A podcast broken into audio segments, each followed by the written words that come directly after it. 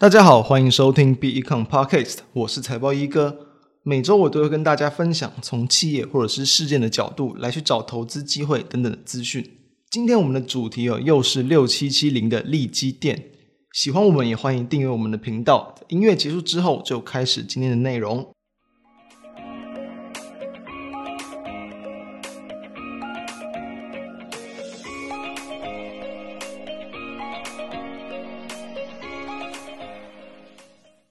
在进入正题之前，先聊个题外话哦，就是呢，其实我们每周再去找一些这种题材或者是这个企业来去介绍的时候呢，多少都会去看一下近期的一个 Google 关键字的搜寻，来去看最近的一些这个嗯那个大众们都是对哪些东西有兴趣。当然，利基店因为今天的股价表现很强，所以我们会来谈它。但是在利基店之外呢，其实我们有看到。二二八连价这个关键字哦，在今天的搜寻度相当高，可见哦，在今天的开工第一天哦，一定还有部分的人还没有收心哦。当然，这个地方也是可以先建议大家赶快去规划这个近期的二二八连假，通社你要赶快收心哦，因为其实这个股市又今天开工了，今天这样的一个大涨，我们认为后续还有很多的一些机会。好。为什么我们今天要聊利基店呢？我们在十二月九号利基店新贵挂牌那时，其实我们就已经有介绍过它了。所以今天不会去做过多深入的介绍，主要谈一下后续的一些变化跟我们目前的一个最新的一个看法。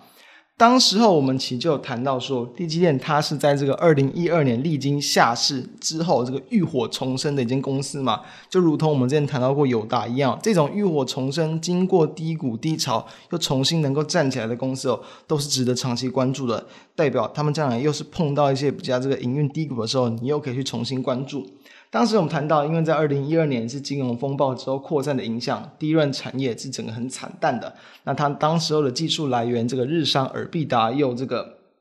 哦倒闭亏钱，然后还有这就是持续的亏损，然后净值低于零，被迫下市。那目前的情况来讲，去年十二月哦，终于重新这个回到了这个新贵挂牌。当时其实我们谈到，因为当天呢，在这个十二月九号，它可以说是这个台股在新贵市场的一个记录以来，啊这个。成交最热络的一档个股，它当天呢才去刚挂牌了，成交金额就大约有来到七十二亿元的新台币哦，市场关注度非常的高。但是在那之后，几乎股价就没有任何的一个波动了。为什么？因为我们在当时候这个大约两个多月前嘛，就有谈到评价的问题。我们有谈到，哦，大概当时的评价并没有非常的一个便宜哦。对比到以当时候来去看，当时候来看这个它利基电在一零九年上半年是只有赚零点六五元的，那等于平均一季那时候当下的数字可能就是零点三多。对比到这个一零九年之前啊，前三季是赚一点五元哦，这个股价是成交在五十元上下的联电来讲，其实利基电相对来讲它就比较贵了，它没有赚那么多又比较贵。所以说，我们当时谈到，以评价的状况来看，它可能没有那么的一个吸引人。在这个十二月九号新贵挂牌当天的收盘价是五十五点七哦，那在我们台股封关之前的收盘价是只有五十点九，等于说你当天跟着抢进，甚至如果你是抢在比较高的位置，因为当天其实一度股价最高是来到八十四块钱哦，从三十一点一。最高是有来到八十四块钱，大幅度的波动，最后收在五十五点七哦。你如果是买在高点的人，你可能到封关之前，整个会被套在那边套很久，因此评价是一个很重要的问题。那目前的状况来看，今天利基电呢，可以说是在这个经过这个大约两个月左右的整理之后呢，今天大涨十二点五七趴哦。因为这个新规市场是没有涨跌幅限制的，所以涨超过十趴不用觉得很奇怪。今天的收盘价是在五十七点三啊，是有小幅度的。超过了在新柜挂牌当时的收盘价，等于说，如果你是当时候的收盘价附近买进的，你报到现在，哎，终于有点赚钱了。那比较值得留意的地方是在于说，哎，为什么经过两个月都没有动，今天突然动了起来了？是不是有什么值得留意的地方？就是我们今天要谈的一个方向。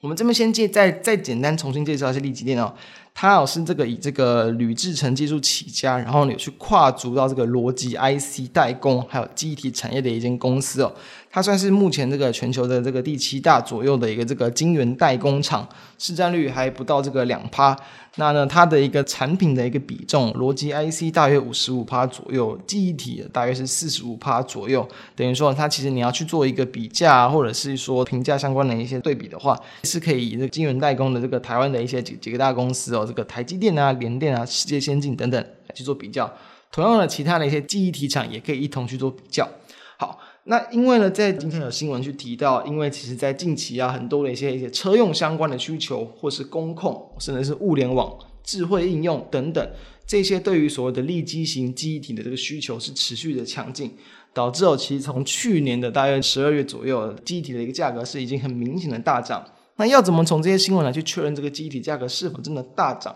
啊？其实一个很简单的方式，你可以去一个叫做 DRAM Exchange 它的一个这个网站，它会有个叫 DXI 的一个指数，它会去一个一个一个综合的一个这个指数来去让大家很一目了然的知道目前整个记忆体的价格的方向。其实啊，大概从这个十二月上旬到目前为止，这个记忆体的价格是一个很陡的一个幅度的。往上去拉升了，这个涨幅我们估计也是有超过这个三三点五成以上，所以可以说以目前来看，确实机体的价格还是非常强劲。那当然也就让其实在这个利基店，它一月份的营收也是有接近四十二亿元，也是创下单月的一个历史新高。不止利基店哦，像其他的这个利基型的机体厂三零零六的金豪克，一月份营收也是创高，也是今天的股价很强劲的往上攻到涨停。也因此哦，在今天这样的一个短线的题材的一个状况之下，搭配到营收的一个表现的亮丽。我们认为啊，就最简单的这样的状况来讲，其实就已经有机会带动到短线股价后续的一个攻击了。那再来，我们要看到为什么这个价格持续的一个公告。就是因为其实哦，这个市场的一个供不供不应求的状况是持续延续的。目前整个市场还是有预期说，可能这样的一个涨价会有来到，甚至这个今年的上半年，就是第二季下旬之前都有可能。那同时也是因为，其实在国际大厂是目前是有在持续去推出一些利基型的这个低润的产品的，加上说我们刚谈到所谓的一些终端应用的一些需求还是很强，所以也会让他们目前的这些低润报价都是持续的往上攻击，这点是有利它的。那至于这样的情况，我们前面有谈到过嘛，评价的问题。目前来看，因为其实评价它不是固定的，它会随着同业的股价的变化，然后还有说它可能不断不断，它的市场对于它的一个今年全年的一个这个获利预估有所调整。以目前的状况来看，我们刚刚谈到它其实力积电在这个去年的一个上半年是只有赚这个零点六元左右的，